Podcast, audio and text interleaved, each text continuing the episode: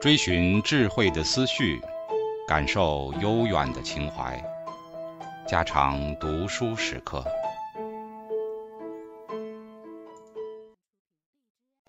警告：慎入，非专业朗读，听后可能出现且不仅限于挺尸等严重不适，另切勿洗耳，以免污染水源。引发小猫、小狗中毒等严重生化事件。男性择偶行为的背景影响因素，在这一部分，我们将讨论两种背景因素对男性择偶行为的影响。首先，我们发现，在实际择偶活动中，个人愿望很少能够完全达成。如第四章中讨论的，当我们讨论女性的需求时，配偶价值高的男性就有更多的选择机会。拥有地位和财富的男性最受女性欢迎，他们才最有可能将自己的愿望转化成实际的择偶行为。其次，我们可以看到，现代环境和我们进化的远古环境存在着差别。在进化过程中，人类极有可能以组群的形式生活，一个组群的规模从五十到二百不等。在这些小群体中，一名男性只可能遇见十几、二十名迷人的女性，而在现代社会中，受大型广告牌、杂志、影视的影响，人类却面临着成千上万的超级模特形象的视觉冲击。这一部分将讨论现代环境对人的择偶机制可能存在的影响。有权势的男性，尽管大部分男士择偶时都看重对方的年轻与美貌，但是很显然，不是所有的男士都能达成这个美好的愿望。例如，一个没有地位和财富的男人就很难吸引这样的女人，从而实现他的理想。从历史上来看，只有像国王或者其他拥有类似地位的男性才能得到他们最想要的女性。例如，在18世纪和19世纪的德国人中，更富裕的男士就能娶到更年轻的女子；类似的，地位高的男士也往往能娶到更年轻的女子。从18世纪的挪威农民到当代肯尼亚都是如此。国王以及暴君的后宫通常都云集了众多年轻貌美的妙龄女子。国王拥有享受的特权，例如摩洛哥皇帝伊斯梅尔暴政时期就曾经生养了888名子女，他的后宫聚集了500名佳丽。每当这些女子年近三十之时，就被更年轻的女子所取代，并被转送给级别更低的官员。罗马、巴比伦、埃及、印加、印度以及中国的皇帝都和伊斯梅尔拥有相同的嗜好，派人从全国各地搜寻尽可能多的美女。现代非洲的婚姻模式也证实了这种事实：只有资源充足的男性才最有可能实现他们的愿望。地位高的年长男子，例如摇滚巨星和电影明星，通常都会选择比他们年轻二十甚至三十岁的女子。一些社会学研究也探讨了男性社会地位对其妻子的性魅力的影响。结果显示，社会地位更高的男士的妻子比社会地位低的男士的妻子相对来说更有魅力。的确，人们可以从男性职位的高低来预测他妻子的魅力值。一位有权势的男子往往能娶到年轻貌美的妻子。那些高地位、高收入的男士。显然能够意识到自己对女性的吸引力。在一项包括一千零四十八名德国男性与一千五百九十名德国女性的计算机约会服务的研究中，行为学家发现，男性的收入越高，他要求的对象就越年轻。例如，一名月薪一万马克的男性要求对方年龄比自己年轻五到十五岁，而月薪一千马克的男士。则只要求对方比自己年轻零到五岁，收入的增加伴随着对方年龄的下降。然而，不是所有的权贵都会选择年轻女子，有些人反而选择了更年长的女性，并非对任何人，也并非任何时候，择偶偏好都会转化成实际行为。和食物偏好一样，也不是任何人、任何时候都能把它转化成实际的行为。但是，有权势的男性通常都会迎娶年轻貌美的女子。那些实现了这些偏好的远古男性，比没有实现的往往能获得更大的繁殖成功。因此，现代男性也继承了他们的欲望。观看漂亮模特对择偶的影响，广告商们充分利用了年轻漂亮的女人的吸引力。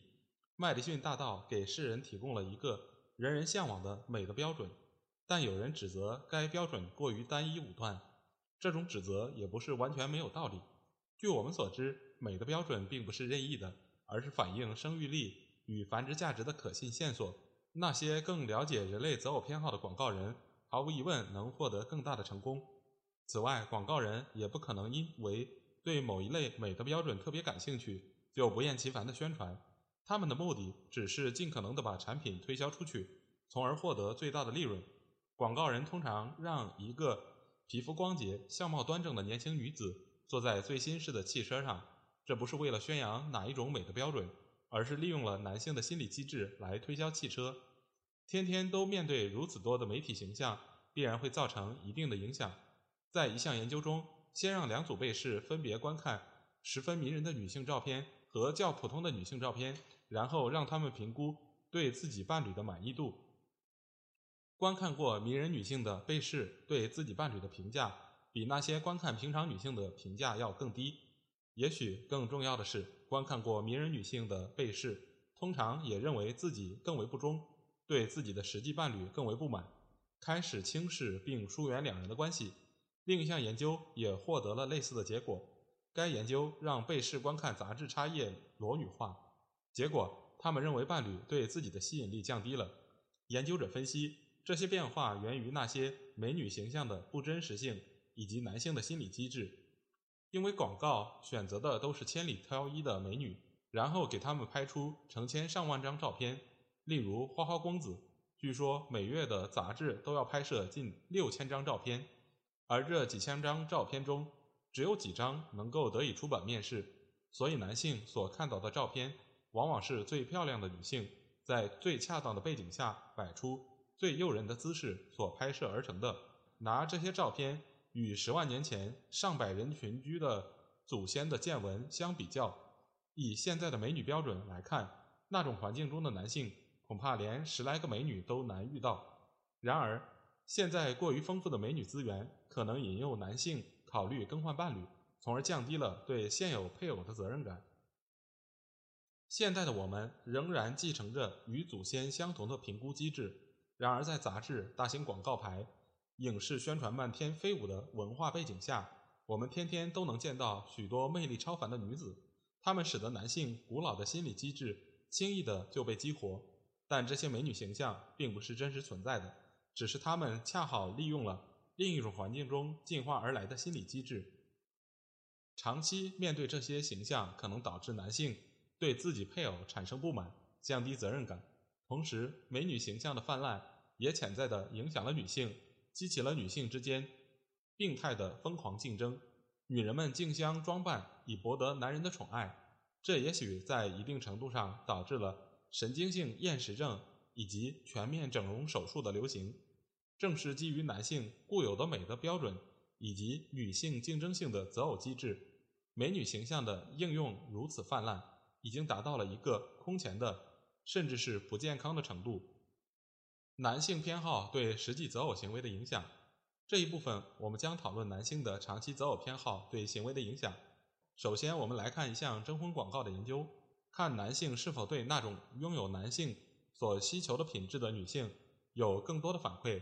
其次，我们来看年龄偏好与实际的择偶角色之间的关系。最后，我们看看男性的择偶偏好如何影响女性的择偶策略。女性是否试图以符合男性欲望的方式来吸引男性？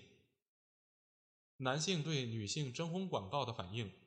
男性偏好年轻貌美的女子。如果他们确实按照择偶偏好来行动，那么他们应该对拥有这些品质的女性做出。更多的反应，在一项自然实验中，两位心理学家研究了男性对两种报纸的征婚广告的反应。该样本中，回应者的平均年龄为三十七岁，从二十六到五十八岁不等。比较男性与女性对征婚广告的反应，发现了几种惊人的差异。第一，男性对女性征婚广告的反应，往往比女性对男性启事的反应更多。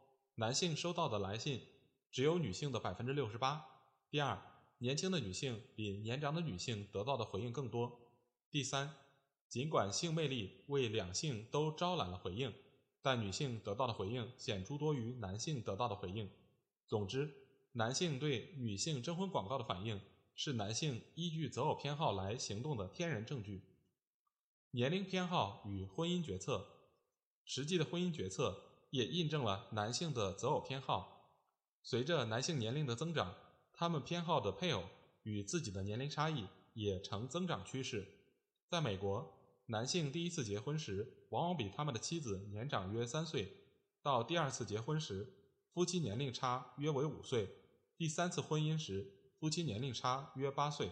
在世界范围内，婚姻决策也与男性对年轻女人的偏好相符合。例如，从十九世纪的瑞典教堂档案可以发现，离婚后再婚的男性娶的新娘平均比自己年轻十点六岁。在有历史记载的许多国家里，平均而言，新郎的年龄都比新娘的年龄大。这和第四章所说的情形一样，随着男性年龄的增长，夫妻的年龄差也呈增长趋势。该样本来自波罗岛，研究持续了二十五年。二十几岁的男子往往娶比自己年轻一到两岁的女子，三十几岁的男子往往娶比自己年轻三到四岁的女子。然而到了四十几岁，男性的妻子就要比自己年轻十三到十四岁。尽管这些数据局限在一个特定的时期和地点，却代表了这样一种普遍趋势：即男性越年长，他们就越要娶比自己年轻的女性。巴西的一项现代研究也获得了相当一致的发现。该研究分析了三千份报纸刊登的结婚通告，跨文化的研究数据报道了实际婚姻中新郎新娘的年龄差。波兰人的年龄差为两年。而希腊人则为五年。把有人口统计的所有国家的数据放在一起，发现平均而言，新娘比新郎年轻三岁。这与世界范围内男性期望的年龄差几乎一致。在一夫多妻制文化中，年龄差甚至更大。例如，在澳大利亚北部，地位高的男人的妻子要比他自己年轻二十到三十岁。男性的择偶偏好对女性的性策略的影响。根据性选择理论的预测，某种性别偏好势必影响另一种性别成员之间的竞争模式。特别的，如果男性偏好对他们的择偶行为产生着持续的影响，那我们可以预测，女性之间的竞争也体现了男性的欲望。验证该假设有三种数据来源：女性吸引异性的策略研究、女性诋毁情敌的策略研究，以及对征婚广告上女性的自我描述的研究。在一项研究中，巴斯研究了女性性策略的自我报告以及女性觉得有效的吸引异性的一百零一条策略技巧。首先，改善外貌显然有效。女性使用这种策略往往比男人多得多。他们报告说：“我会使用化妆品。我曾经为了改进身材而节食。我学习怎样化妆。我要使自己一直受男生欢迎。”我使用那些能突出自己优点的化妆品，以及我做了一个有趣的新潮发型。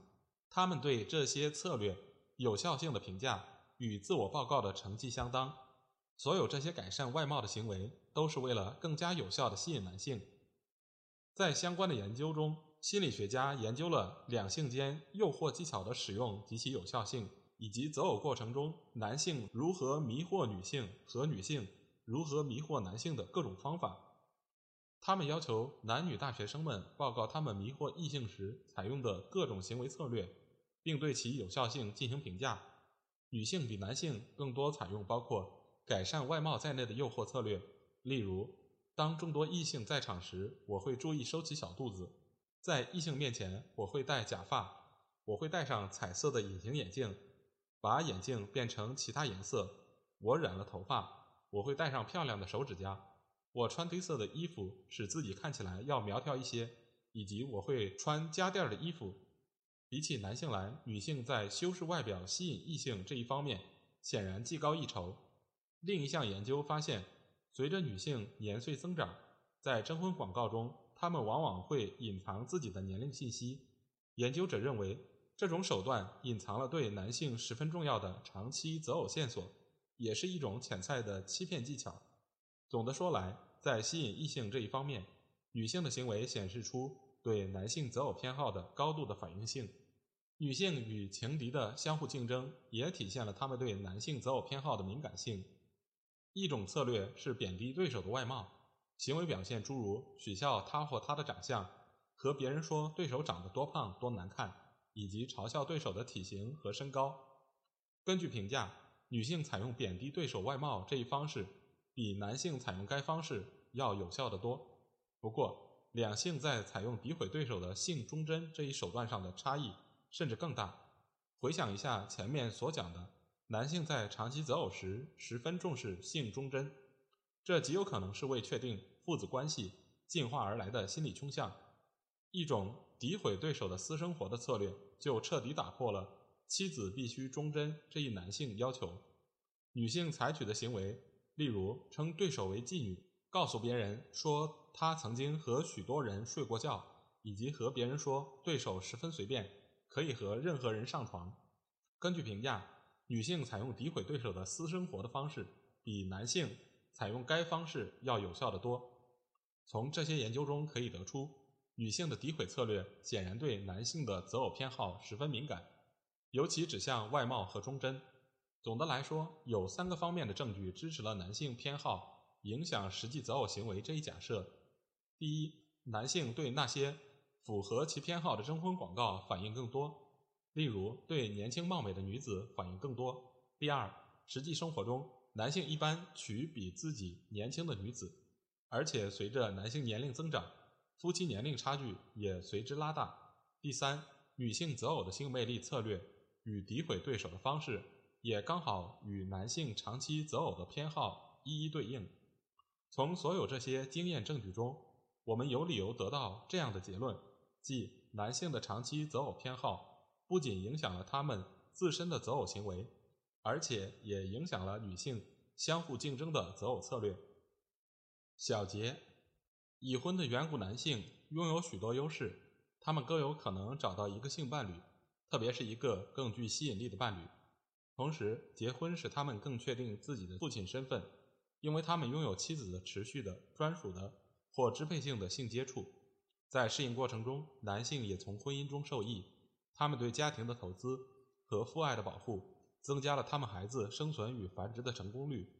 男性在选择长期配偶时，面临着两个重大的适应性问题：首先是如何辨别有高生育力和高繁殖价值的能够成功养育后代的女性。大量证据表明，男性评判女性吸引力的标准是依据那些能体现女性生育能力的线索，这是进化而来的。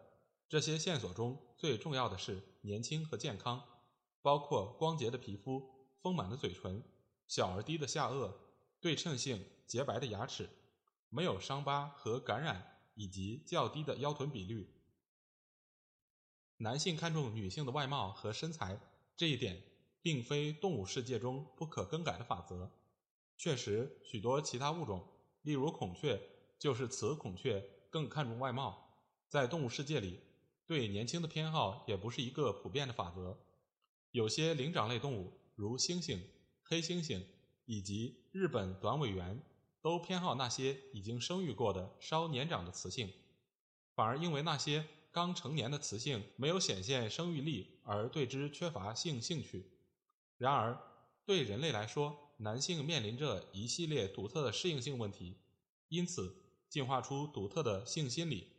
他们偏好年轻的女性，是因为人类择偶时是以婚姻为中心，他们的欲望集中在未来的生育潜力上面，不仅仅是暂时的生育。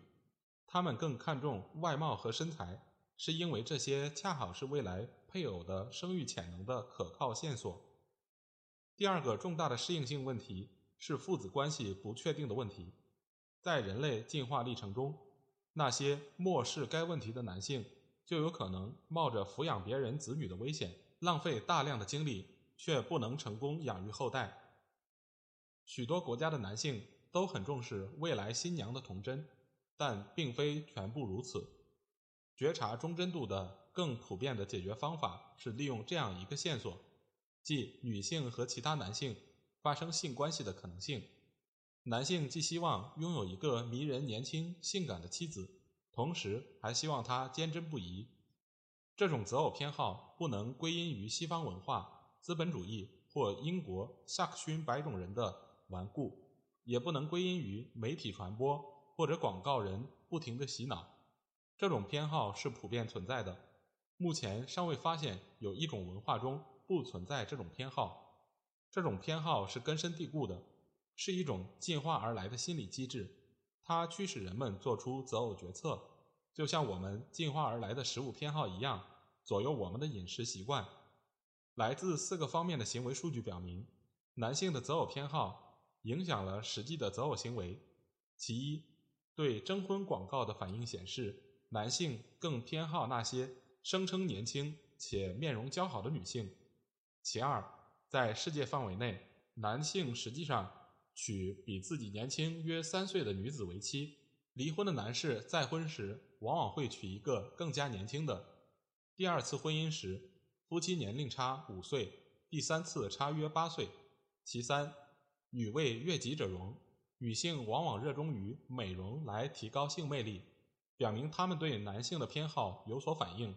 其四，女性往往通过贬低容貌或者品行来诋毁对手，这些策略都使得对手与男性的长期择偶偏好相背离，因而能有效降低对手的吸引力。